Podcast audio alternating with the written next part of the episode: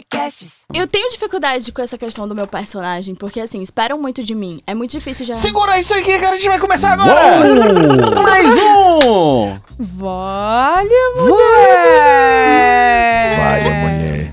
Bom dia, boa tarde e boa noite. E de repente, boa madrugada. É, eu sou que nem Galvão Bueno. A gente não sabe de onde a gente tá ouvindo, né? Quem é que tá falando? É isso. gente, sabe do Galvão Bueno? Era só, era só uma trilha sonora que você tava Mas falando. vamos lá.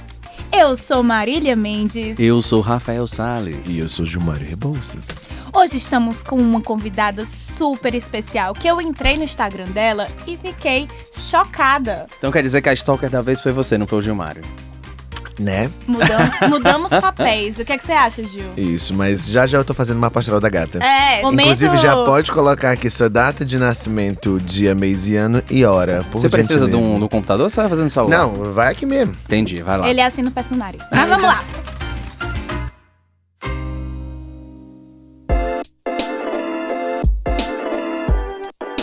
O nome da gata é Larissa De Luca. Ela Hum. é? Prima do Bruno De Luca. Uau. Ou não. Será que não? Mas não, não, sério, vou ler a bio dela porque eu achei a bio dela muito boa. Até anotei aqui no papelzinho. Estrategista de negócios.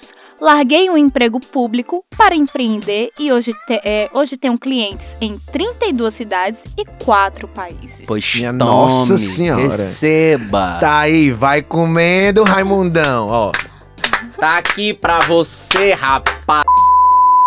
Parabéns, rapaz. Vale, Seja bem-vinda, Larissa De Luca! Obrigada.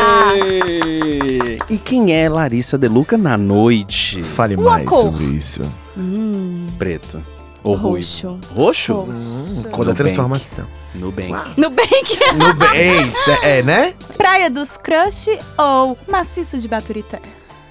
Guaramiranga. ela é Ela é tradicional, conservadora. Isso, isso. Ela é, é porque, chique, ela vai no Dilon. é, porque tem um friozinho. Acho que ela curte um É, frio. Ela curte um frio. Você tem um histórico Combina com o com meu frio. look. Ah. Ah, é porque ela tem um look quente, né? É, o- o pior que eu, eu sou Quente não, calorenta, frio, não. eu sou calorenta, mas adoro uma roupa de manga comprida. Me acho mais bonito fazer o quê? Nasci no calor, não escolhi isso. Aí o ar-condicionado no No talo. talo, assim, minha casa tem ar-condicionado, meu carro tem ar-condicionado, escritório tem ar-condicionado. Pronto, eu vivo no frio. Ixi, porra, a bicha tá lascada aqui, viu? Porque o calor aqui. Agora Aqui você bicho, entrou no estúdio mais quente da Vila Olímpia Paulistana. Fire Já estou Babylon. livre, eu estou vivendo meu lado praia aqui. Pra você que algum dia vier gravar com a gente, saiba que aqui faz calor. Então venha com roupas leves e pra tênis. caramba. Eu então, venho com esse look muito de quem vai ali dar uma volta na praia. Eu venho com o look Riviera francês. Ah, Olha, gente, eu está espero que- estilosíssima, inclusive, curti. Marília hoje está assim, francesinha. Ih, vou ter que postar uma foto no Vale Mulher, assim, do meu look. Hum, Isso, eu acho Com que. meu, gente, minha bolsinha, bolsinha nos 2000 aqui. É, Marília, ela tá assim, parecendo uma personagem do Almodóvar, Uhum. sabe? Alguma coisa Ai, assim. achei tão conceitual essa Né? análise. Se você fosse um personagem de filme, quem você seria? Ui. Eita. Ai, nossa, não posso contar. É pornô? Todo mundo sabe que seria Emanuele. Isso! Mas, Mas no é espaço? porque, na verdade, ou eu aquela transa no avião? E o meu celular não tá comigo, então eu não posso contar por motivos de pura amnésia. Mas, na verdade, tem uma. Tem, sabe Modern Love? Sim. Hum. Aí tem um episódio específico com. A Anne Hathaway. Yes. Oh my gosh, it's like international. Aí só de dizer isso, aí já What a entra na, na análise do personagem, né? Eu tipo, não- nossa, será que ela é bipolar desse? Então, Tá no um dia ela se esconde debaixo do banheiro, assim, debaixo do tadinha, piso. No outro tadinha. dia ela tá lá Eu vestida, cheirando os desse pêssegos do supermercado. essa sou eu, essa não sou eu. Sou eu, um pouco.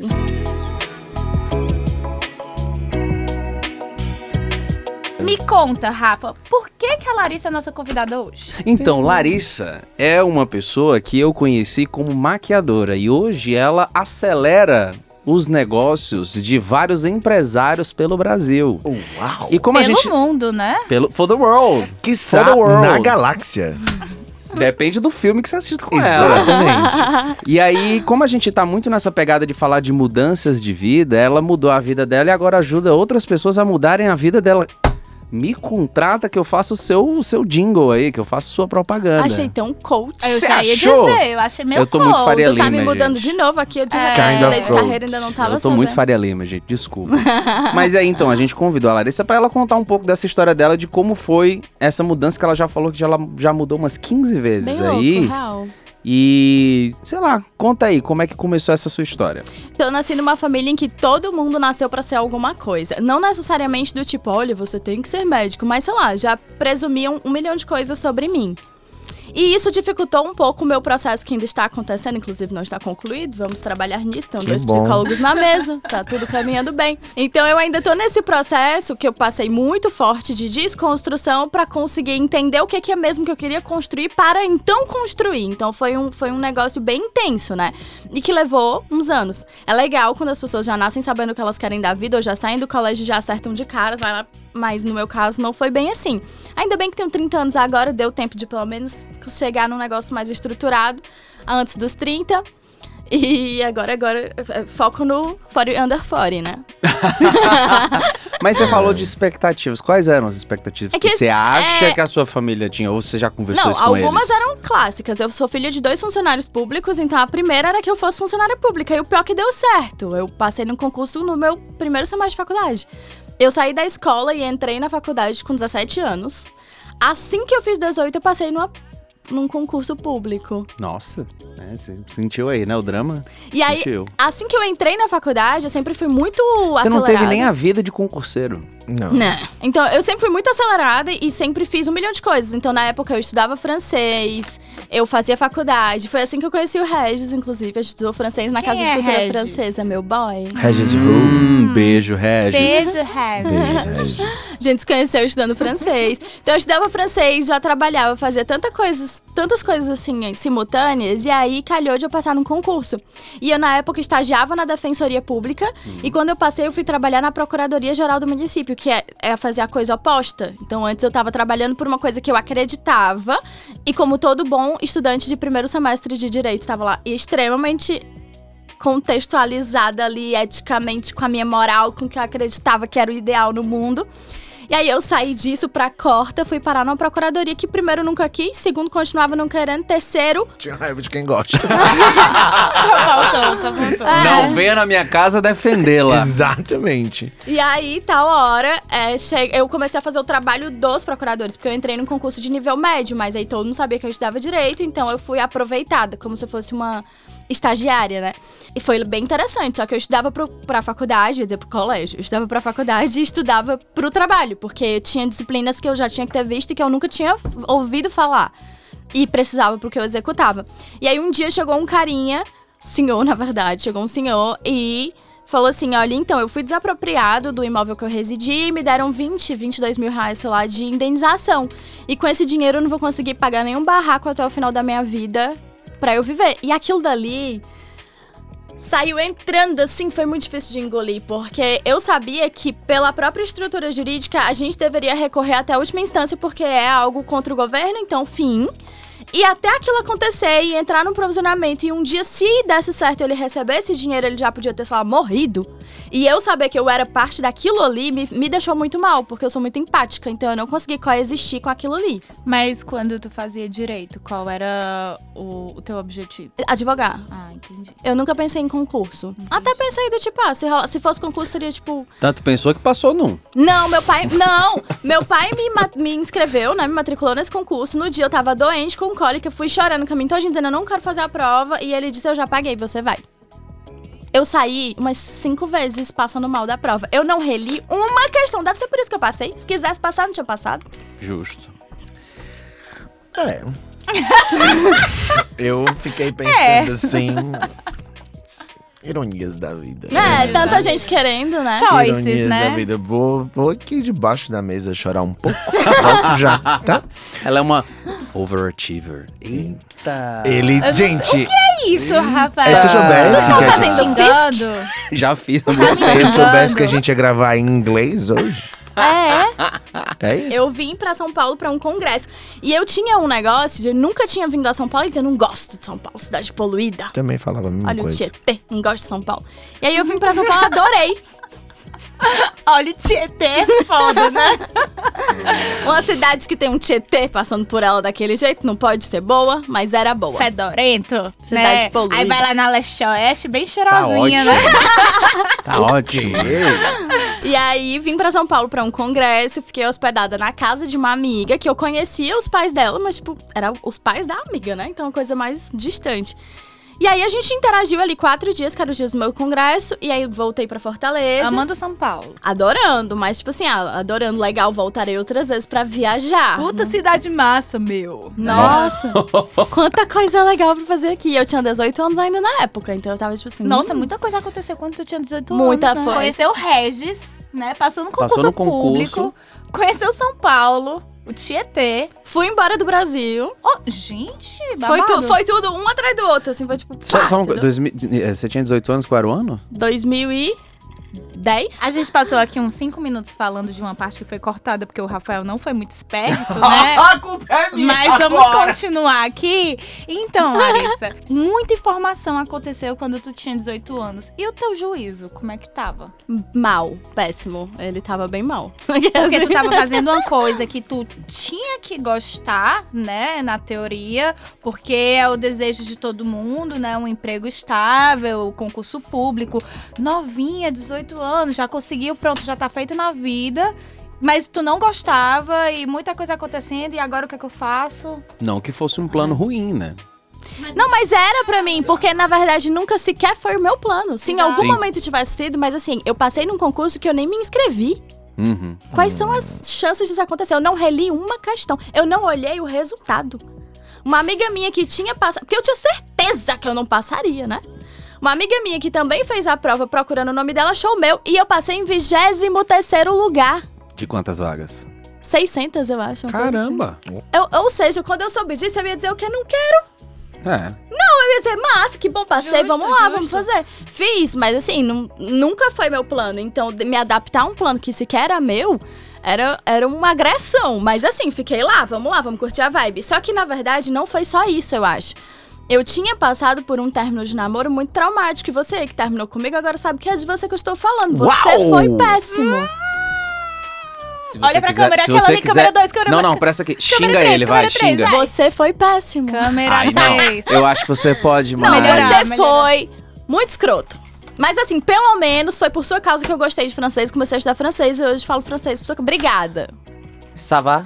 Merci. Merci, merci beaucoup. Mas eu tinha passado por isso, e aí ele era amigo de muitos amigos meus, ele era do direito, eu era do direito. Então eu tava já meio assim, parecia que eu não me encaixava. Impregnada. Eu não, não tava curtindo a cidade, eu não queria conversar sobre o que tava acontecendo com os meus amigos. Todos os meus amigos eram amigos dele, então ia parecer que eu só queria falar mal Mas dele. pausa, tu falou, eu não tava curtindo a cidade. É. Então, assim, quando tu fala não tava curtindo a cidade, parece que é algo mais macro. Eu não né? tava gostando do meu contexto, eu acho, naquela Da época. tua Aí eu acho que juntava a faculdade, Associava, certo. juntava a- o trabalho que eu não queria, juntava o meu ex, que na real eu acho que eu ainda gostava dele, né? Mas do nada eu recebi um convite de emprego pra morar em São Paulo. E pra mim aquilo dali foi outra coisa, tipo assim, O tem que é esse certeza? emprego? Conta pra gente. era uma, uma operadora de turismo especializada em Rússia e leste europeu. La Fuente. Mas. Não, lá. Tô brincando. Corta, não vou fazer propaganda. Tá Disney. De onde a Rússia tinha a ver com isso? Porque se fosse França, eu ia entender. Beleza, ela fala francês, por Sim. pegaram porque ela falava francês, Não, mas é, a é Rússia. porque ele tava fazendo. Ele disse pra mim que na época eu perguntei, inclusive, Ele né? quem? Mas, assim, o dono da empresa. Tá. Mas é- como é que ele te achou? Ele era o pai da minha amiga. Eu não vim Ah. passar um- quatro dias em São Paulo e tarararará. Aí passei quatro dias hospedada na casa dele. Ah, entendi. Hum. E aí ele conversando comigo e tal. E no final de semana seguinte, eles disseram assim: ai, vem, a gente paga a tua viagem. Já achei esmola demais. Uau! Mas eu falei: eu não vou recusar uma viagem para São Paulo. Irei. Eu sou dessas. Eu não perco uma oportunidade na minha vida. Mas não deixaria. Acontece. Gente, que Mas, é que mas assim, minha amiga tá. Eu tô pensando aqui, eu não vou nem responder, porque eu também não deixaria. Se vocês aí deixariam, porque, né? Não, também Eu não só queria deixaria, saber mas quem é eu que iria. pediria. Né? Você assim. Mãe, é que eu Mãe. convidada por... O Mãe, pai da minha te- amiga tá te- querendo que eu vá pra São Paulo, ele pagou até minha passagem. mãe, eu vou sair do concurso público. Não, isso aí não tinha nada a ver ainda. Ela- Eles só falaram assim, ai, vem. Minha amiga que falou, na verdade, ai, vem pra cá. E assim, eles tinham uma operadora de turismo, então eles tinham muitos pontos de passagem aérea, de tudo. Então Ah, não era um pois. custo, entendeu? Entendi, Então eles falaram, tipo assim, ai, vem pra cá, a gente Faz paga. sentido. O pai dela tinha uma operadora de turismo, ele não tinha problema com passagens aéreas. Mas os teus pais estavam de boa com isso? Não, era, era minha Eles se amiga. conheciam. É, eu já tinha viajado com ela Então aqui tá no Ceará. bom. Aqui, ó. Então tá bom, tá? Tá bom. Beijo, Ah. tchau, tchau. Não, mas porque tinha pelo menos as pessoas se conheciam, sabiam que era quem. Ah, sabia. Achei estranho. Achei, tipo assim, nossa, gostaram muito da minha presença lá. Achei estranho, mas ia dizer não? Não ia dizer não. Eu, óbvio, ia aproveitar a oportunidade de dar Pobre mais uma não passeadinha. pode ter nada de graça, né? Não é? Ah, Se fosse pelo menos um botox, não. injeção na testa. Mulher, tu tinha 18 anos, pelo amor de Deus. Botox preventiva. Eu queria, na verdade, conhecer o mundo. Eu era muito afoita, assim, tem muita coisa que eu não vivi até os 18 anos. Então, dos 18 anos pra frente é quando, na verdade, tudo o que eu queria viver, eu, tipo assim, ok, vai começar agora. É um momento que corta pro Gil. Gil, dá uma introdução aí do mapa astral. O ascendente dela é Sagitário, meu amor. O que que significa? É isso. Uma pessoa, Ele falou uma como se pessoa, explicasse uma muita pessoa, coisa. Uma pessoa que, uma pessoa com ascendência em Sagitário, uma pessoa que Sagitário, mapa Sagitário, quer ganhar o mundo. Hum. Lembra que a Deia também Por tem isso que eu nunca entendi negócio. Assim, Eu eu sou câncer. O pessoal fica câncer, é uma pessoa caseira. Eu falava, mas Meu como? amor, sua ascendência ali, puxa, você fala pelos cotovelos igual a mim. Entendeu? Então, tac, da batida do marreco. Eu amo essa música. Entendeu? Eu adoro. Então a gata quer ganhar o mundo, quer desbravar, quer descobrir outras coisas e tal, curiosa. Tá ali, ó, no mapinha dela. Tem. Nasci pra isso, viu, mãe? Tava Mas vamos tudo lá, escrito. então. O, o titio pagou a passagem, você veio pra Ai, São que Paulo. horror, Rafael. É que ela é Vem jovem. pra cá você Que ela é também. jovem. Rafael. Ele é jovem. É titio. Titio, pô. Não, titio. é a minha amiga, né? Minha Tá. amiga me deu aí de presente. Foi, aí você Boa, chegou em boa. São Paulo, desceu ali no cheguei em São Tietê. Paulo. aí passei aí três dias. Eu acho que eu cheguei numa sexta. Aí foi sexta, sábado e tal. E domingo, último dia, a gente tava. Foi jantar. Pra eu ir pro aeroporto já. Daí estávamos. Mas não aconteceu nada de proposta. Não. Foi tipo, vem aqui se divertir. Ah, vamos sair. Eu Ah, acho que tá. eles queriam, tipo, vamos ver qual que é a vibe. Porque, assim, nos dias que eu tava hospedada na casa deles, a gente estava junto, mas eu tava num congresso, então eu tava indo e voltando. Eu, eu tenho a impressão de que eles queriam, tipo assim, vamos ver se, se no dia a dia, assim, se ela flui bem, entendeu? Se, se continua tudo bem, se é E- estável. então tu tava fazendo um processo seletivo Sem saber. às cegas. Acabei de perceber, Raul. Olha. Ela é boa, ela é boa, gente. Antes de casamento às cegas, né? Teve Processo seletivo às- às cegas. Emprego às cegas. Quem, que seria, quem seria o apresentador? Roberto Justus. É, É uma boa. acho. Ou o Luciano Huck, Sim. que Celso gosta de provas, assim. né? É. Ou eu. A gente podia criar esse programa, né? Eu acho Emprego que eu posso fazer esse cegas? programa. É, Ai, ótimo, gostei, eu gostei da acho. ideia. E aí você chegou, passou uns dias ali com a galera e tal. Curtindo, aí a gente foi jantar pra eu ir pro aeroporto. Ele vira e fala, então... é, eu tô com uma vaga aqui na minha empresa e eu pensei em você. Acho que você seria uma ótima candidata pra essa vaga. Aí eu, tipo assim, eu tinha conhecido a empresa dele, eu sabia que eu não fazia nada, nada parecido com o que eles viviam fazendo lá. Hum. Por que eu? Porque, tipo, São Paulo é tão grande, né? Porque você não, você não fez uma seleção aqui. E aí ele falou: ah, não, eu tô precisando de pessoas que, que falem outras línguas, que consigam se relacionar bem, se comunicar bem e tal. E, e eu acho que daria muito certo. E eu não gostei de ninguém, tô na seleção aqui há dois meses, não gostei de ninguém, então acho que pode ser você. E aí, a proposta que ele me fez era bem recusável, porque isso faz muito tempo já, e ele me ofereceu, eu lembro, 2.500 reais fixo, fora o aluguel, mas eu morava em Vila Madalena, num apartamento que era dele, então eu pagava aluguel pra ele, né? Então, tipo, essa suposta ajuda de custo era, tipo, ela nem chegava, porque eu não... Era, Deu- eu morava num apartamento que era dele, porque eles moravam fora do Brasil. Nesse então, momento esse eu tive uma apartamento- tela azul aqui, mas tudo bem. Aí eu gostei da, da proposta, mas assim, pra mim era muito doido. Era, tipo, tudo muito fora da casinha em Sim. todos os âmbitos possíveis e imagináveis. Hum. E aí, esse voo, eu sempre eu entro no avião, o avião pra mim é sonífero. Eu entro no avião e. Nossa, Durmo. queria ser assim. Eu também sou Esse jeito. voo, eu voltei acordada ele todo. Sentou alguém do meu lado que eu sequer consigo lembrar se era homem, se era mulher. E aí eu virei pra essa pessoa e falei, me ajuda, eu, eu tenho um negócio aqui pra resolver. Eu juro que eu fiz Olha o psicólogo se segurando na cadeira. Eu acho isso o máximo, eu porque eu faria o mesmo. Eu falei assim, Sabe eu o que tá acontecendo? Eu acho que nunca mais eu vou te ver. É, eu o vou fazer de tudo de, pra de nunca mais te ver. né? É randomizado, né? Eu tô bem Isso. doutorando, eu já randomizado, né? Eu vou te contar o que tá acontecendo, tu me fala a tua visão e aí eu decido em cima disso, quem sabe. E aí eu contei a história toda pra ele. Tô odiando meu trabalho, tararara, surgiu essa oportunidade. Mas assim, topar isso é, primeiro, pedir exoneração do concurso, porque eu não podia pedir aquele negócio de licença. De licença. Porque são três anos. Eu não ia esperar três anos pra, pra decidir o que fazer. Então eu não ia esperar três anos. E eu sabia que era pedir exoneração do concurso e trancar a faculdade. Ou seja, era tudo, toda a vida que eu conhecia. E eu não conhecia ninguém em Tu São tava em que Paulo. semestre da faculdade? No segundo. né? é, Uau. eu tinha acabado de passar do primeiro pro segundo. né? Eu não conhecia ninguém. Na verdade, eu tava indo pro terceiro. Eu acho que eu tinha passado do segundo semestre, tava- porque era, isso era tipo dezembro pra janeiro. Uhum. Isso era janeiro, eu já tava até matriculada. E aí, eu falei, e aí, o que, que você acha que eu faço? Eu sei que a pessoa virou e falou assim: olha, eu acho que uma oportunidade assim não bate duas vezes na mesma porta. Meu pai, ele só me pega em aeroporto se eu já ficar esperando lá mais de meia hora, eu desço do avião e ainda ficava esperando. Hoje em dia eu pego um táxi logo, enfim. Não espero pelo meu pai. Ah, eu espero até hoje, porque eu não quero pagar Uber, não. Bicha, Ave Maria. Assim mulher. que pousa, eu falo assim, ó, raiva. daqui Cheguei. a 20 minutos tu sai, que eu nem, nem preciso pegar Mas mal. se eu dissesse daqui duas horas, meu pai chega, Não, é porque entendeu? eu, mo- eu moro perto do aeroporto, lá em Fortaleza. Mas é que meu pai, ele é uma pessoa atrasada. Eu tenho que dizer que vou chegar meia-noite pra ele chegar duas da manhã. Ah, é um, é um problema. Legal. A vida toda nunca aconteceu de eu chegar de um voo e eles. Meu pai. Ok, ele acordava pra me pegar, mas minha mãe nunca estava acordada. Neste dia, assim que eu entro em casa, a minha mãe diz: Bem-vindo à sua casa que você quase não frequenta. E não vou mais Maria. frequentar. E tome pressão aí. Hadouken Aí eu, a ansiosa que sou, não consegui nem esperar amanhecer. Eu falei, por falar nisso, vamos aqui. Aqui, vamos conversar. Já que você puxou o assunto, Já É. que você levantou pra eu cortar, lá e vai a bola. Falei, recebi uma proposta de emprego da empresa tal, tarararará.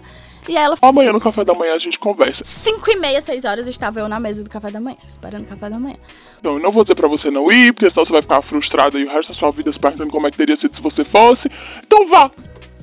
Era só Legal. o que eu precisava. Se um dos meus pais dissesse vá, eu já, já tava lá. Porque acho que se os dois tivessem sido contra, eu não teria tido coragem. Sim. Até porque meu pai dizia muito assim: Não saia escondido, porque se você morrer por aí, a gente. Vai, vai, vai, tranquilo. Se você morrer por aí, a gente não sabe onde te procurar. E eu tinha muito esse medo na minha cabeça que, assim, se ninguém souber onde eu tô, isso pode dar merda. É. E aí, como minha mãe, sim, deu esse, esse aval de vai, eu fui. E vim pra São Paulo. Então Uau. essa foi a saga da primeira mudança, Então né? tu trancou a faculdade. Pedi exoneração do concurso. Ainda falei... Não deu nada da faculdade, tô brincando. Galera do direito que escuta aqui o podcast. Eu só fiz um mês de direito, mas é incrível, tu eu fizeste amo. um mês de direito. Eu fiz um mês na Unipós de direito. Mas eu tô no último semestre de direito agora de novo, voltei. Ah, então é incrível. Amo. amo o curso. Não, eu não gosto mais, mas assim, eu sentia que eu tinha que fechar um ciclo. Hum, E legal. eu, e eu percebia que eu era boa nisso, e isso era outra coisa que gerava pressão em mim, porque todo mundo dizia, você seria uma advogada excelente?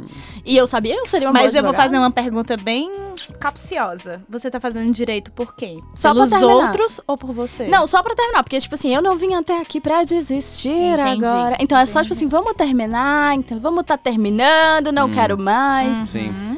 Mas eu já tenho outra graduação, né? Tipo, muitas águas rolaram, tenho outra graduação, tenho pós, tenho tudo. Eu tava indo pro mestrado, aí eu fiquei, se eu for pro mestrado, eu não termino mais o direito, porque ia ficar longe demais.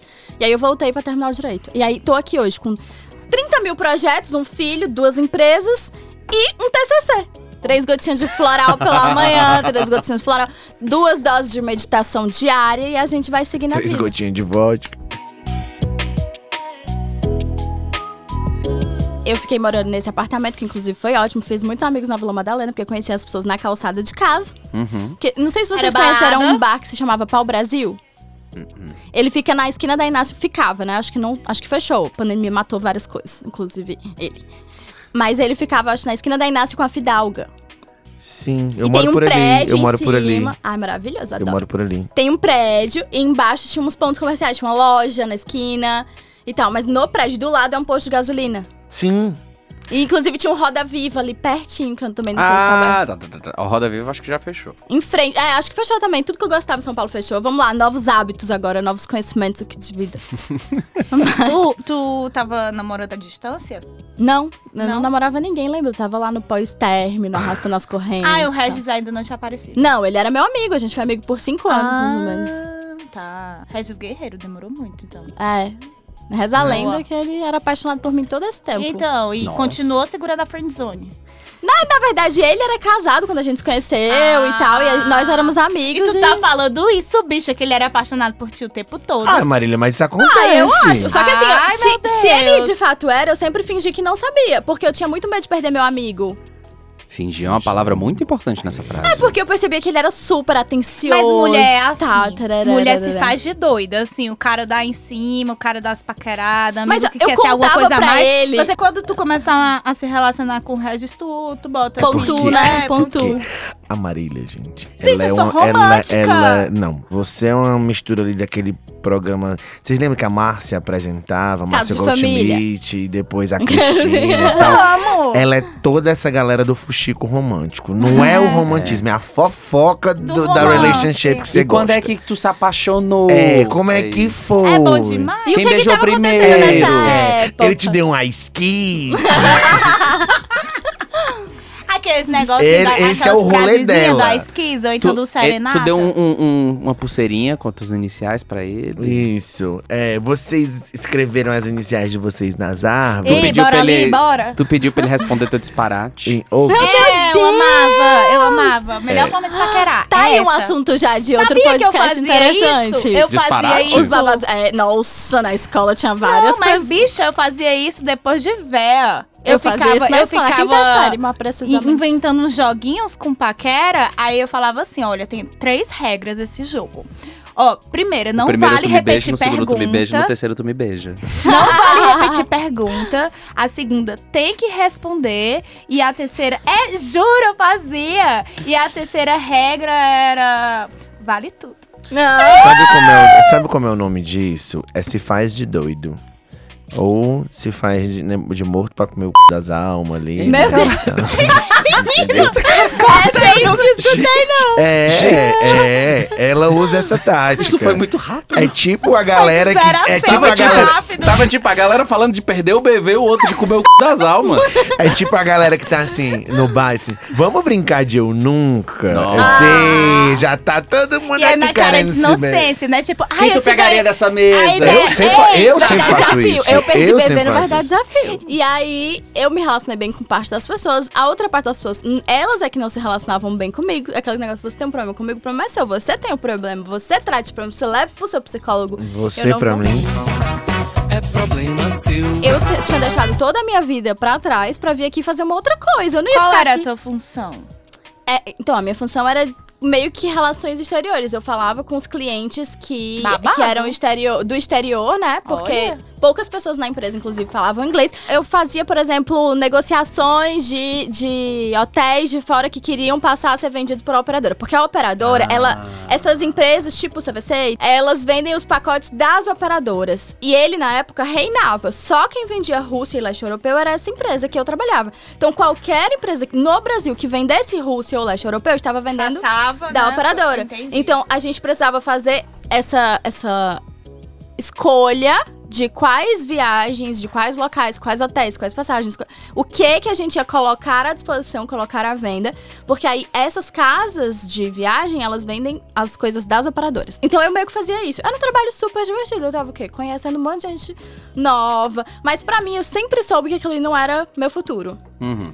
Não por uma questão de profissão, é uma profissão legal. Mas assim, pra mim era só, tipo, aquele Era meio um tempo. trabalho, né? era, era aquele meio tempo entre o que eu sabia que eu não tava querendo fazer e o que, sei lá, o que, que eu ainda quero. Mas sim, foi uma escola fantástica. Eu admiro muito, inclusive, e trouxe pra minha experiência como empresária a postura que o Gustavo, que foi meu chefe da época, né, que era o dono da empresa, teve comigo. Ele pegou uma pessoa que ele viu potencial, mas que só tinha isso pra entregar, potencial. É, pelo que você tá falando, eu acho que ele foi um cara que fez uma aposta. Foi. Ele bateu o olho e disse assim: rapaz, Tem essa bichinha aqui, ela é perfil, desenrolada. né? É. entendeu? Ela tem uma pimentinha aí. E aí, Isso. ele sentou literalmente comigo várias tardes. Ele sentava, pegava as coisas da empresa dele e me explicava a estrutura da empresa, me explicava como funcionava esses negócios com as empresas de fora, como funcionavam as parcerias. Então, ele me ensinou a trabalhar. A filha dele trabalhava com isso? Não, ela estudava cinema na Rússia. Uau! Estamos chegando. Estamos chegando, não estamos? Eu tô igual o burro do Shrek. A Já gente já chegando? chegou? A gente já chegou? Tá perto, tá perto. Como eu passei a desenhar viagens personalizadas, ou seja, tipo, tem, sei lá, os atores da Globo que não querem viajar num rolezão com todo mundo. Então eles querem viagens personalizadas. Então, por causa desse negócio de viagem personalizada, eu fui pra Rússia a convite da empresa, fiz um, um monte de viagem pra conhecer todos os meios de transporte da Rússia e alguns dos melhores hotéis Massa. da Rússia, pra que eu conhecesse, tivesse a experiência daquilo dali e voltasse e pudesse trabalhar Uau. desenhando pacotes de viagem Fez um babadinho de UX aí. Ela entendeu como é que era e vral, ó. Você vai fazer assim, você vai andar Porque é aqui assim que é bom. E assim aí que era muito, muito divertido depois fazer, porque a pessoa me dizia assim: ah, eu quero ir da cidade tal pra cidade tal, mas eu sabia que não ia dar certo. Não, mas se tu for de trem é mais rápido, se tu for disso. Então eu, eu ia lá, pegava um papel em branco assim e, e saía desenhando a viagem pra pessoa. Eu não consigo mais me lembrar com tanta clareza, porque eu nunca estudei russo Eu aprendi pedindo para as pessoas me ensinarem, porque como eu fui por causa aprendi da pedindo na operadora. rua. Eu aprendi pedindo na rua. Você lembra de alguma coisa de russo só pra gente acreditar que você foi pra lembro. Rússia? Tá. é, Privet, как дела? E que isso significa crédito ou débito? Crédito, né? Tipo, tudo bom. Ai, tem umas coisas muito boas de ensinar pra brasileiro. Vai. Tipo, pra lá e pra cá. É tipo, tu dá, cuidar. Tu dá? Ei, todo brasileiro adora essas coisas. Quando eu tava ainda aprendendo a me comunicar em russo, se alguém tivesse. é, Ah, onde, onde que fica o banheiro? Guide a toilette. E aí a pessoa ia me explicar, ah, você desce aquela escada, passa dobra à direita. Eu não entendi nada do que ela disse. Aí eu dizia, pra cá? Aí, se eu não tivesse entendido nada, não, dá? pra lá. Cuidar. É, tu dá, Ah, cuidar. entendi. Aí esse tu dá e cuidar me ensinaram pra eu, quando você não entendeu o que estão dizendo, você pergunta pelo menos é pra lá ou pra cá, pra você continuar procurando. Tive um namoradinho russo. Hum, respondendo Olha sua pergunta, aí, Marília. pronto, tá Marília, aí. teve romance. tanto Eu nem saber. perguntei. Mas estava nos seus olhos. Estava nos seus olhos. E aí acabei lá descobrindo um curso de maquiagem pra teatro, cinema e TV. Numa academia chamada Academia de Arte de Moscou, que é uma das mais antigas. Todos os cursos que tem lá são cursos relacionados a cinema ou, ou arte, de modo geral. Audiovisual, né? Teatro, vários cursos relacionados à arte, pintura e tal. Tem lá e questões de audiovisual. Isso tudo me, foi me dando experiências volumosas, vários testes de coisas. Eu fui do serviço público, fui de empresa privada, trabalhei com viagem, trabalhei usando inglês, trabalhei em português, trabalhei fora do país. Eu testei várias coisas e isso foi me dando experiência realmente. Acho que era a única coisa que nesse momento eu já tinha. Ok, já provei várias coisas. Mas aí voltei maquiadora.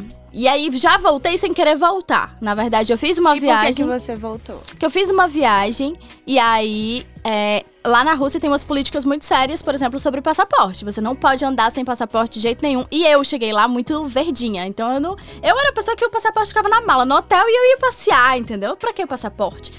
E aí eu fui aprendendo. Por exemplo, na, na primeira vez que eu cheguei em Moscou, tava tendo uma, uma passeata pelos direitos homossexuais. Que lá é crime você ter qualquer tipo de ato homossexual na Público, rua. né? Uhum. E eu achava isso o auge, a coisa mais estranha que eu já vi na Rússia. O fato de criminalizarem uma questão sexual. Tipo, como pode? Qual que é o sentido? Então não existe baladinha gay. Aliás, existem várias clandestinas, inclusive fui, sorry. Mas. Desculpa, Putin. Desculpa, Putin, eu vou voltar em breve, mas assim, fui. Eu tive várias possibilidades, assim, de ver como o mundo funcionava, como o mundo funcionava de outra forma, de estar num país que efetivamente valoriza a arte, em que não existiria o que existe aqui, de toda essa dificuldade de, ah, você quer ser fotógrafo, você quer ser. Enfim, trabalhar com qualquer trabalho aqui relacionado à arte. Existem alguns poucos que se destacam e que ganham dinheiro, mas isso definitivamente não é a regra. Isso é a super exceção. E ainda assim é um dinheiro que, assim, qual que é o alcance disso? Nunca vai ser como é numa Europa Uhum. nunca vai ser uma pessoa que. A, pessoa bem sucedida na maquiagem, por exemplo, dentro do Brasil, ela tem um alcance, assim. Anos-luz de distância de um alcance que se tem na Europa. Então, eu viver isso, ver as pessoas viverem de arte, me fez ficar muito tipo, cara, que massa, eu poderia trabalhar com isso? E aí, numa viagem, uma- eu tava viajando com um casal e a gente tava, ela tava com uma bolsa pequenininha e ela falou assim: ah, vamos colocar tudo de importante nessa bolsa. Porque aí é a única coisa que a gente não pode esquecer. E era um- uma viagem de um lado ao outro do país, de trem.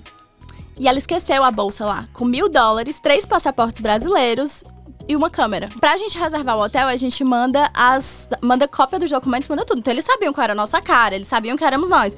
Mas a gente não foi autorizado a entrar no hotel.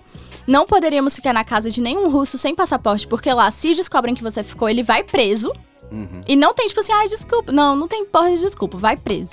Então é muito sério e eles levam a sério isso. Tem uma coisa que tem lá, é segurança e seriedade com relação à lei. Então ninguém quer ter problema com a polícia. Não é interessante ter problema com a polícia na Rússia. Então todo mundo fica, faz o seu, faz o seu, tudo, vamos manter aqui a paz e segurança. E aí, na Rússia, eu tive que voltar, porque eu fiquei indigente. Eu fiquei assim, sem, sem poder explicar quem sou. E como é que tu conseguiu o passaporte de volta? Embaixada, né? Na verdade, a gente entrou em contato com a embaixada, só que aí o meu amigo, ele voltou no mesmo trem. E aí, curiosamente, gente, ele achou a bolsa. E tava tudo lá, todos os dólares estavam lá, todos os passaportes. E assim, o dinheiro a gente achava que ia estar lá, mas os passaportes não, porque passaporte brasileiro é muito bem visto Eu pela máfia mundial. É. É, é passaporte brasileiro na máfia mundial. É, qualquer pessoa pode ter cara de brasileiro, então a gente não achava que a gente ia recuperar os Tipo, passaportes. que nós quatro a gente pode. Tipo, nós somos brasileiros e. Nós somos bem diferentes E uns bem dos diferentes. outros. É. E aí a gente não achava que ia achar os passaportes, então a gente já tinha falado com a embaixada e eles já tinham organizado nosso voo de volta. Então depois, mesmo tendo achado, não dava mais pra dizer. Desistir, não tinha mais desistir, já era, tipo, já tinha que voltar. Então eu. Gente, então tu foi embora realmente forçado, assim. Não, não foi forçada porque. Não, eu tô falando assim, no sentido, não foi planejado. Não, foi tipo, eu tu tava, queria ter eu tava viajando, daí corta pra dois dias depois eu tava voltando pro Brasil porque eu tava sem Babado. passaporte. Goa. E aí, minha mãe, na época, começou a me pedir pra voltar e, tipo, falar várias coisas sobre Fortaleza, e me pedir pra voltar, e eu acabei decidindo voltar. E toquei a vida de trabalho a partir daí de outra forma. Só que se em São Paulo já era difícil viver de maquiagem. Apesar de que, assim, eu não fui fazer maquiagem do tipo, ah, nossa, essa vai ser a carreira da minha vida. Eu tava meio deslumbrada com tudo aquilo, mas eu não sabia se era aquilo que eu queria. E tu tinha algum nicho da maquiagem? Porque tu Eu fez no adorava cinema. Eu pois é. adorava maquiagem pra cinema. Depois eu passei a gostar muito de noiva. Mas eu adorava maquiagem pra cinema. Tanto que a gente se conheceu por causa de fotografia de moda. Qual é a diferença da maquiagem do cinema? É muito diferente, assim, o, o contexto. Porque, assim, você pode criar personagens. Então eu posso pegar você e mudar a sua Entendi. idade. eu Então posso era mais relacionada a essa caracterização de personagem. É, e você Acaba sendo cria. artístico e não comercial. né? Exato, legal, legal. Na fotografia de moda já ganha outro tom. Existe um brief completo pra você tocar, então você fica totalmente preso, engessado. Eu gostava muito de trabalhar com a Travessa da Imagem, que foi onde a gente se conheceu, inclusive. Beijo, Marquinho. Adoro ele até hoje. Gostava muito de, de trabalhar com eles, porque lá era uma escola de audiovisual, uma escola de fotografia. Foi assim que as nossas histórias acabaram se cruzando. Todos Dos dias é um vai e vem. E aí eu trabalhei, gostei muito, mas assim, me incomodava no trabalho da vida real de maquiagem o fato de vir tudo tão brifado e que todo mundo é muito dentro da caixinha. Então eu precisava sair disso. E aí, saindo disso, foi quando eu fui me desenvolvendo, fui conhecendo outras coisas. Eu fiz faculdade de estética e cosmética na faculdade, que eu já achava que eu não queria também, mas assim. Tu se inscreveria no Glow Up da Netflix? Não. Que foi, gente? É toda, toda, Hoje em dia já não é minha vibe. toda semana é assim. desafiador. A, a maquiagem, ela ficou pra trás, assim, hoje em dia. Inclusive, assim, foi... Então, o reality dela é empregos à cega mesmo. É, empregos É, da SEG, empregos acho mais minha SEG. Eu vibe. acho que é ela que vai apresentar, gente. Não tem pra Roberto Justo. E aí você teve essa revolução a cada semana na sua vida, você voltou pra Cada Fortaleza, semana. entendeu que não era maquilagem. É, e aí eu voltei a me desenvolver com relação a marketing, que eu sempre tive uma veiazinha assim pra negócios, mas aí eu comecei a ir, ir nesse métier da vida aí mais, mais profundamente. E tudo evoluiu muito rápido, de novo, assim, em pouco tempo. Eu não lembro exatamente em que ano eu te conheci, por exemplo, mas em 2013 eu já estava trabalhando pra Adidas, fazendo Copa das Confederações, FIFA, organizei o marketing deles, fiz um evento deles lá. E já trabalhei, já fiz várias empresas grandes, já fiz vários trabalhos assim. Então, parece assim que cada coisa que eu dá, é, dá, dá, pra, dá pra dizer que deve ter algum negócio aí que me botou assim com a bundinha um pouco pra lua pra facilitar um pouco essas coisas. Mas assim, eu, é, é engraçado até, porque eu vejo muita gente que diz que, que foi muito fácil ou que é muito fácil a minha vida. Tipo, ah, tudo, escolaridade, trabalho e oportunidades. E eu sei que tive sim muitos privilégios. Mas eu tive uma caralhada de dificuldade e que todo mundo tem, só que é cada um dentro da sua realidade. Pra algumas pessoas é muito difícil mudar, mas pra ti, eh, talvez o, o lance é não é que é fácil pra ti fazer as coisas, mas parece que é muito fácil pra ti mudar. E tem gente que fica muito presa ao, ao status quo. Não, eu preciso perseverar nisso aqui. E aparentemente, pela história que você conta, pô, bateu um, um, um muro não aqui. quero mais, eu parto pra outra é, sem dó não nem tem esse negócio de pipocar, não, chapa. É. Muda. E, e É. Muda. muita gente. Muda. Boa, Rafa. Muita gente tem essa questão de, tipo assim, eu escolhi esse caminho, cara, eu vou tentar Eu vou seguir nele, até. É. Mas achei legal essa Mas eu acho muito legal como você vai de cabeça. Sim. Você. Não, é. é- vou trabalhar. É, é pra ir pra São Paulo pra trabalhar com turismo? Vou Bora. e vou me garantir nisso aqui. Aí Hum. aparece uma oportunidade, vou pra Rússia. Putz, tem uma outra oportunidade de fazer um negócio incrível, nada a ver com o que eu fiz até agora. Do direito pro turismo, agora eu vou pra maquiagem barra cinema. E vai, e vai, e vai, vai, E vai. vo- E eu acho que assim, eu acho que na vida de todo mundo as oportunidades se abrem. A gente aqui não tá olhando. Eu olho pra vida com olhos muito positivos. Eu sei o que eu quero e eu vou atrás do que eu quero e eu uso as coisas como ferramenta pra chegar no que eu quero, mas eu não deixo oportunidades passarem. Eu prefiro provar e saber que eu não gosto e que eu não quero, que foi o que eu fiz no emprego público, foi o que eu fiz nesse trabalho, foi o que eu fiz com maquiagem. Tipo, passei por aquilo, mas entendi que aquilo não era a minha coisa. Mas se eu não tivesse experimentado, eu não saberia. É que nem você não gostar de uma. Eu era uma criança que recusava comidas porque eu achava a cara da comida feia. A primeira vez que eu provei leite condensado, eu tinha 10 anos. Eu não lembro a primeira vez. Eu tinha 10 anos, porque fizeram um brigadeiro numa viagem para Sobral. E eu quis provar, porque achei, ah, o brigadeiro ficou bonito assim, né? Vou provar. Mas eu tinha resistências. E aí eu fui percebendo que eu só perdia. E por eu vir de uma família que me prendia muito, se eu ainda fosse não fazer o que me aparecia, eu podia estar perdendo duas vezes. E eu tinha um senso de urgência de eu não sei se amanhã eu tenho outra oportunidade dessa. Uhum. Porque a minha família fazia de tudo pra me manter dentro de um determinado espaço, dentro de uma redominha ali. Então, apareciam oportunidades, eu só ia. Essa de São Paulo, ah, mas por que que tu foi? Talvez se eu tivesse tido uma, uma infância, uma adolescência, uma juventude com um pouquinho mais de liberdade, eu tivesse mais noção. Mas o que aparecia na minha frente era tipo uma oportunidade de novo pra São Paulo, eu vou. É a fome, né? Eu vou, porque eu não sei se mês que vem eu tenho, eu não sei se eu não sei quando a minha vida vai girar desse jeito de novo. Só que esse meu movimento natural eu trago até hoje. Então, as coisas simplesmente acontecem. Tipo, ele, eu vim pra cá em dezembro, e estando aqui, eu falei, eu vou trazer minha empresa pra São Paulo. Vou mudar. Meus clientes eram todos daqui. Mas a minha empresa era uma empresa de lá. E aí, em janeiro, eu fiz todo o trâmite jurídico e tudo. E hoje em dia, a gente é uma empresa de São Paulo. E aí, eu passei a viver na ponte aérea. Então, eu me permito, ah, eu tenho uma ideia, eu executo. Se eu não quiser, se eu não gostar, eu mudo. A gente tem direito à mudança. Eu acho que as pessoas se prendem muito do tipo, não, mas eu disse que eu queria aquilo, agora eu vou fazer essa coisa. Eu faço, mas eu faço porque eu quero o melhor resultado, eu faço porque eu quero chegar em algo que eu sei que eu ainda não cheguei, que eu sei que eu ainda tô longe, que eu sei que ainda é indefinido. Mas tem pequenas brincadeiras que eu coloco dentro do meu cotidiano, de, por exemplo, a- o tapetinho da entrada da nossa sala, da nossa primeira sala. Uma sala pequenininha, eu tinha duas salas alugadas, saí das salas alugadas e falei, ah, eu vou, vou comprar uma sala. Minha, minha primeira sala, uma sala pequenininha. Mas a minha primeira sala, eu fui e comprei um tapetinho e a gente escolhendo, eu mandei foto no grupo da, da empresa. Eu falei, e aí, pessoal, vocês gostam mais de qual? E elas gostaram mais de uma lá que tinha umas carinhas. Falei, não, vou pegar esse aqui. E o tapetinho que tem lá, ele tem Berlim, Nova York, tá, só nome de capitais. E aí eu comprei e falei, é, é onde a gente vai ter sede. E botei lá. E todos os dias quando eu entro, eu tô vendo no chão da entrada da minha empresa onde a gente vai ter sede. Então eu vou plantando coisas muito positivas na minha vida. E só não vai acontecer se o, o universo e eu não conseguirmos nos alinhar para que aconteça. Agora, eu vou trabalhar para que aconteça. Se eu me prender dentro do que existe porque é o que eu conheço, eu não teria ido pra Rússia, eu não teria vindo pra São Paulo, eu não teria feito nada do que eu fiz. Eu não me prendo ao que eu conheço. Eu sei que o que eu não conheço pode ser muito melhor. Boa Podemos noite. acabar o podcast. Boa noite. Mas sabe o que, é que eu tô pensando? Eu tô pensando qual vai ser a reação das pessoas quando elas escutarem isso. Eu, Ca- Gil, eu acho que, que a forma que você pensa, ela é muito, muito positiva pra você. Isso. Eu acho Você que tá é de isso. parabéns. Eu queria fazer só uma observação antes de tu continuar, Ah. que é assim, que foi quando ela fala, disse que botou lá os, os nomezinhos, né? Gente, ela pegou o tabuleiro de War e botou lá. Ela Vou dominar aqui, aqui, aqui, aqui. Eu botei uma meta, a meta que eu botei pra minha empresa até dezembro, eu bati em em fevereiro. Uou. Pois tá aí. Eu gosto muito que você pense assim de você, é muito legal, porque me parece que você tem plena convicção, né, do, do que você almeja, dos seus objetivos, de quem você é, isso é muito legal. Por quê? Porque você contou, assim, brevemente a tua história, né, a tua história de criação e tudo, e faz muito sentido a gente, se a gente imaginar, se você não tivesse contado essa história, aconteceu o oposto. Né?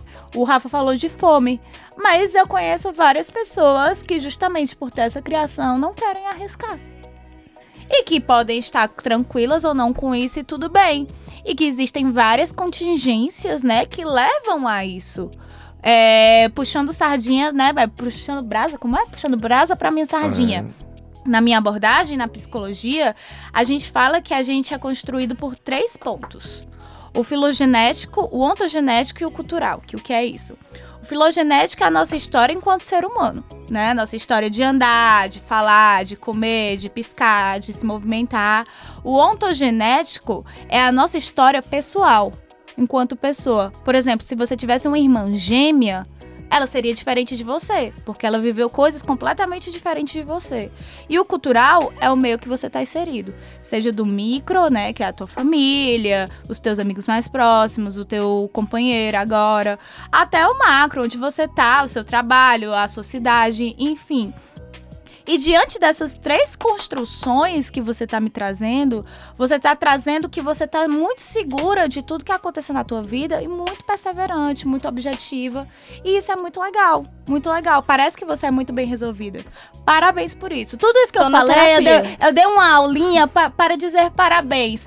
E dizer também que tudo bem se você não fosse assim, né? Sim. Porque às vezes a gente se cobra demais, né? Me parece que você tá sempre se cobrando, né? E que não é problema nenhum você se cobrar, você tem esse objetivo de ser empreendedora, né? Você colocou esse objetivo na sua vida.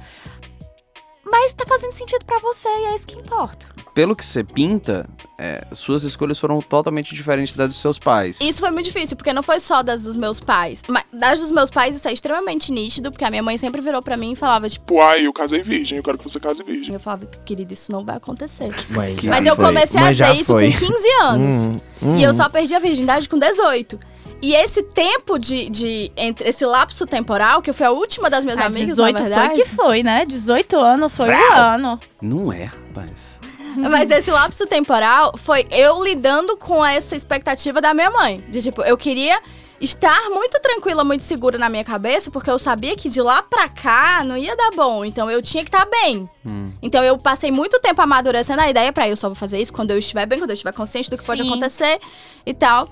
Então isso aconteceu em tudo. Eu fui criada numa igreja, eu sempre fui questionadora. Então, eu nasci já na igreja evangélica e só saí da igreja aos 18 anos. Então existiu muito. É, eu não vou falar mais sobre os 18. É, os Não, tem 18 que rolar anos um ele foi, filme foi da uma vida idade, dela, assim, tipo, o título é ser É, 18. mas sabe o né? que, é que eu 18. tiro de tudo isso, assim, de conclusão mesmo? Que é o que eu sempre falo para os pacientes, assim, sempre falo, sempre uso mu- muito isso na psicologia. É sobre o que faz sentido e não faz. Se Hum. tudo isso faz sentido pra ela, se ela se sente confortável, massa. Se não fizer sentido, massa também. Vamos seguir outros caminhos. Aí eu, aí eu começo a projetar coisas, né? Mas, tipo, será que essa tua, essa tua sede de realizar coisas e, e, Ah, conquistar o mundo, eu quero conquistar o mundo, caralho. É uma forma de provar pra si e pros teus pais e tal, de que, tipo, teu caminho é válido também. Tipo, Eu acho bom que o Rafa tá fazendo essa pergunta, porque não sou eu nem o Gil que estamos fazendo. Isso é importante, tá? Porque a gente não, não quer Não, psicologizar, e mas eu o Rafa falei que eu esse... estou projetando. Não, e, e- não, eu acho bom que você faça, na verdade, em vez da gente fazer. É, quando a gente assume, meu irmão, vou tomar as, as rédeas da minha vida, é f- depois debaixo da mesa chorar, tá? É, porque você decide abrir mão, óbvio que seus pais vão dizer que não, né? Mas você decide abrir mão da rede de proteção. Eu achei tão forte sua mãe falar: ah, se você morrer, ninguém vai saber onde Meu você pai, tá. meu pai. seu pai, né? é. Se você morrer, ninguém vai saber onde você tá. É, tinha que ter um cara, uma coragem do caralho pra ainda sair depois disso. Tanto que eu nunca fui tão quieta na minha vida quanto em São Paulo e Rússia. Onde eu toquei o terror foi Fortaleza. Que eu, se me soltasse em qualquer canto, eu ia saber voltar pra casa. Mas, mas uma coisa que o Rafael falou é uma coisa que também é conhecida na psicologia, se chama zona de conforto. E quando a gente fala de zona de conforto, não quer dizer que seja algo bom. Mas quando a gente sempre. fala de zona de conforto, sim. a gente entende que por mais que seja bom, é a minha leitura sobre a sua vida. Tipo, eu acho que esse canto que Exato. você tá não é bom. Isso é zona de conforto, né? Não, mas eu tô falando de si pra si, Exato, entendeu? Só que de tipo esse é assim, meu ponto. por exemplo. Eu nunca estive confortável. Eu nasci Boa, deslocada. pronto. é, de eu- tipo assim, quando, quando ele fala do, do pai que, que se você não sai, você morre, você não sai. É uma zona de conforto, porque tu tá Regido seguindo pelo medo. a regra é, do pai. exato. Mas a zona de conforto é um ambiente que você tá, é conhecido e não confortável. É Devia porque- ter outro nome. Devia ser a zona de, de conhecimento, né, Sim. que você é conhecido. Uhum. Que você conhece, você sabe, é familiarizado. Mas é como se todo dia alguém te desse um murro aqui. E você tá acostumado, dói, mas você tá acostumado com esse murro. E se um dia te derem um murro em outro canto, vai doer e você vai dizer E você vai ficar surpreso, é. Entendeu? Isso se chama zona de conforto. Todo dia um morrinho no mesmo lugar. E Entendeu? aí eu, eu Era admiro. isso que acontecia. Eu admiro muito tu ter conseguido fazer tudo isso. Ter conseguido fazer? Ter conseguido fazer tudo isso. Porque é.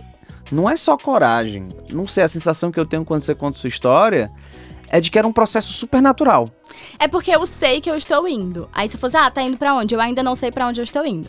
Mas assim, se eu até Isso é aterrorizante. pra mim. espiritualizasse o mim negócio. também. Primeiro, eu sempre senti que eu era diferente no, no contexto familiar, sociocultural. Sim. Então, por exemplo, eu tinha uma família que falava negativo. Eu tive um tio que faleceu e ele era gay e, quando, e eu era muito ligada a ele. E ele faleceu, eu acho que eu tinha, tipo, 3, 4 anos. Só que desde essa época até a minha adolescência, se eu entrasse numa sala e todo mundo se calasse, eu sabia que estavam falando dele. Isso na família Hum. e por quê? Porque falavam dele com um certo desdém por essa questão de ele ser gay. E eu defendia isso. E eu ia pra cima, criança. Então eu era assim na igreja, eu era assim na família, eu sempre fui fora da caixinha. E isso não era bom, porque eu não me encaixava. Mas ao mesmo tempo eu via como eu me via como veículo de mudança. Cara, se eles não mudarem agora que eu tô aqui, ó, argumentando, mostrando que a ideia deles não faz sentido, que não tem embasamento bíblico, eles não vão mudar mais nunca. Então eu continuava fazendo isso, mas isso era muito desconfortável. O emprego público foi, a minha criação nesse sentido de ter sido tão fechado foi, o fato de eu só poder fazer tudo depois de me rebelar para fazer foi, tudo isso eu achei muito desconfortável. E eu sabia não sei, era como se assim, sabe quando você pega um carro emprestado de alguém, o carro é ruim. Mas você pega o carro emprestado de alguém, você tá feliz porque você tem aquele carro emprestado de alguém, mas o carro é péssimo. Mas você tá feliz porque você pelo menos tem aquele carro. E você sabe que ele não é seu. E você sabe que um dia você vai ter o seu. Eu me sentia assim por quase a minha vida inteira. Eu parecia que tava vivendo uma vida boa. Eu não podia reclamar da minha vida, ela era boa. Mas ela não era a minha. E o que que ela era pra ser então? É, eu tinha que ir atrás dessa vida que era pra ser a minha. E aí eu tô até hoje construindo a vida que é pra ser a minha. E as Perfeito. pessoas ficam olhando de fora e não me reconhecem nisso. Ah, mas você mora no Ceará e você usa roupa de frio. Caralho, eu gosto de roupa de frio, eu vou usar roupa de calor. Porque se eu me acho mais bonita com a roupa de frio, uso roupa de frio. Tá com o ar-condicionado na temperatura que eu quero. Mas faço, porque eu construo o ambiente em que quero viver. Se isso está errado, se isso está certo, isso incomoda muita gente, mas eu estou construindo um ambiente em que eu me sinto bem. A cultura empresarial em que eu me sinto bem, que eu consigo proporcionar aqui então ao meu redor o melhor possível. Mas tentando finalmente entender o que que sai do filtro dos outros e chega em mim. Porque eu fui muito permeada por várias vertentes de outras pessoas e filosofias de outras pessoas. E por verdades absolutas, não se discute o que está na Bíblia. Mas foi um homem que escreveu aquilo em algum momento. Ok, ele pode ter sido inspirado por Deus. Beleza, eu não estou descrendo a Bíblia.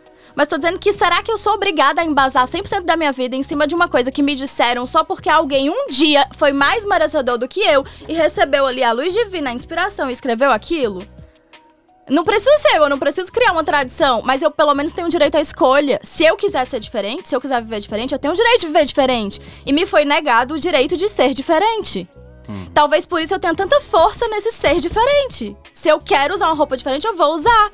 quem achar ruim, que não use. Ai, ai. Mas acho que a gente. Estourou foi o tempo do podcast, né? É, mesmo? mas ele que se vira na Não, edição. tá cedo ainda. Eu acho, eu acho assim, né?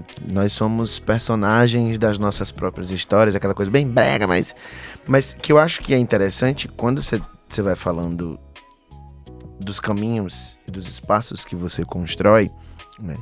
E você, e você citou, ah, é, quem vê close não vê corre. Eu não contei todos os perrengues aqui, porque óbvio, você tá contando isso de uma forma condensada também.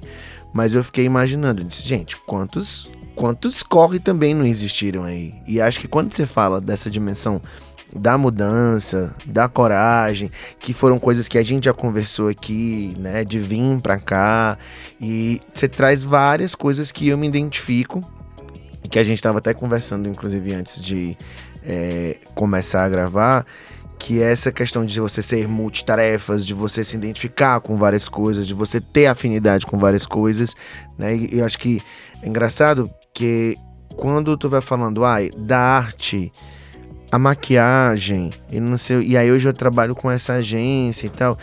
Eu vejo que essas coisas elas não estão separadas. Eu vejo você construindo um caminho, você foi é, interligando coisas, né? Então você foi viver uma experiência no outro país, trabalhar com venda, trabalhar com essa relação, com a- aí depois eu vou trabalhar ali com a maquiagem, vou ver isso no teatro, na arte, como é trabalhar com a imagem. Hoje em dia você trabalha com a imagem de pessoas. Então, quando tu foi falando, eu fui fazendo essa costura, né? Foi meio que os meninos brincam que eu faço visões de Raven, assim, fico imaginando. E eu fui fazendo exatamente essa essa essa costura, essa, tendo essa percepção de como é que esses conhecimentos eles se encontram e eles se agregam para ti. Né, que é muito, é muito maluca, muito interessante ouvir essas histórias, né? E assim, véi, vai, né? Eu tava falando isso, inclusive, hoje pra minha analista, assim. Eu tô apavorado, mas eu sei que eu tenho que ir. Não dá pra ficar chorando todo o tempo. No meio do caminho eu paro, choro um pouquinho, respiro e vai de novo, entendeu? É isso. Cuida. E cuida, Cuida. avia, faz teu nome.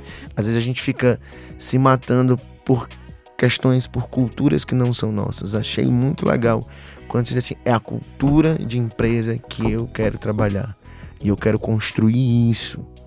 né? Então, é massa quando você diz, não, velho, vou construir esse espaço aqui pra ser da forma como eu quero trabalhar, que pessoas que querem trabalhar desse mesmo formato vão se agregar aqui, nessa perspectiva. Então acho que você trouxe aí vários. Vai ter várias, várias galeras gatilhadas depois de ouvir isso. Eita, Menino, vai ter nossa. gente que vai ficar assim, escutando em posição fetal. Que pariu!